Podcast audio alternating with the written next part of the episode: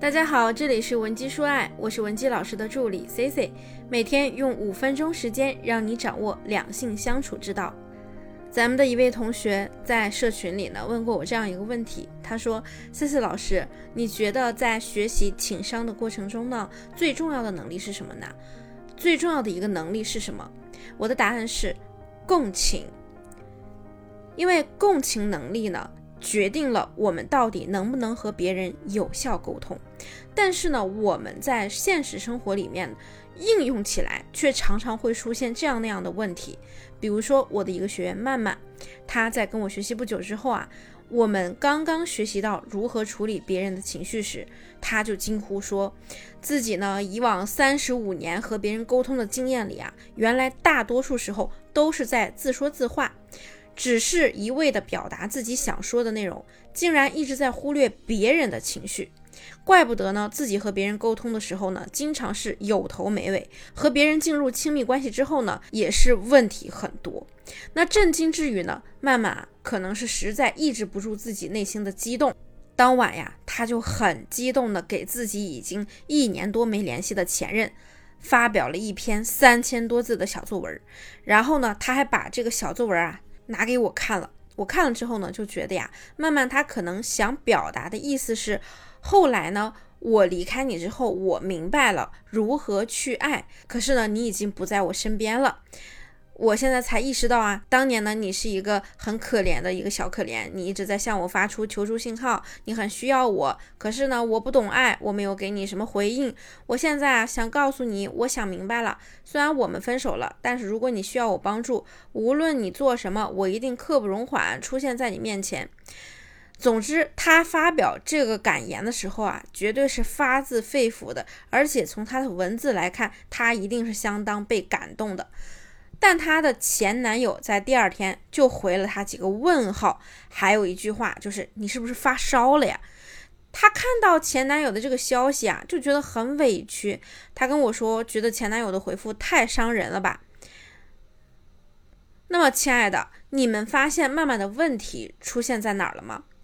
其实我们很多时候每个人呢都活在自己所铸建的世界里面，所以往往看不到自己的问题在哪儿。如果你也有自己怎么想都想不明白的事情，欢迎你添加我们的微信文姬零七零，文姬的小写全拼零七零，即可获得免费的情感分析答疑。那我们再接着说曼曼的问题，其实呢，他这个问题啊，也是大多数同学们在把握共情力这个问题上都会遇到的关卡，我称之为过度共情。今天呢，Cici 就和大家聊一聊过度共情这个问题是怎么出现的，我们又怎么去避免，让你可以把握好每一个沟通的分寸，做一个恰如其分的表达者。第一点呢，就是你要想清楚，你共的是自己的情还是别人的情。我们在共情别人之前啊，一定要先问自己啊，我共的是自己的情还是人家的情啊？我们每个人都活在自以为的世界里，所以常常看不到别人真正的需求，看到的呢，往往只是自己的需求。这个在心理学中叫投射。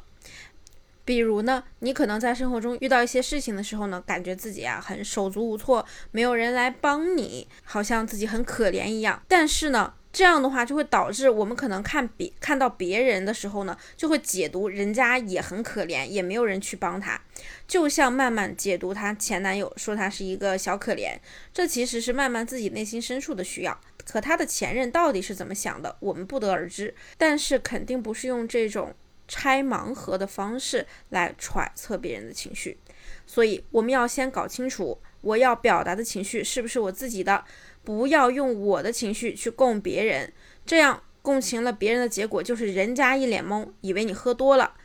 完全不符合对方的心境，自然呢也就是无效沟通了。那么第二点啊，就是如果说你还拿不准，你就可以选择去用问句的形式确认，比如说。我感觉你现在是不是很生气？我记得你上次跟我说过这样这样那样那样的事情，巴拉巴拉。这一次你是不是还是很委屈啊？还是很愤怒啊？再或者呢，你就可以借用表达情绪的方式，比如说，哎呀，我要是遇到这样的事情啊，我肯定也很郁闷，我肯定也很生气。那么以上呢，我们用此时此刻此景这个标准去界定当下的情绪就好了。因为我们除了对方当下的情绪是可以共情的，除此之外都不需要过度共情。那第三点呢，就是我们要学会满足自己的情绪需求。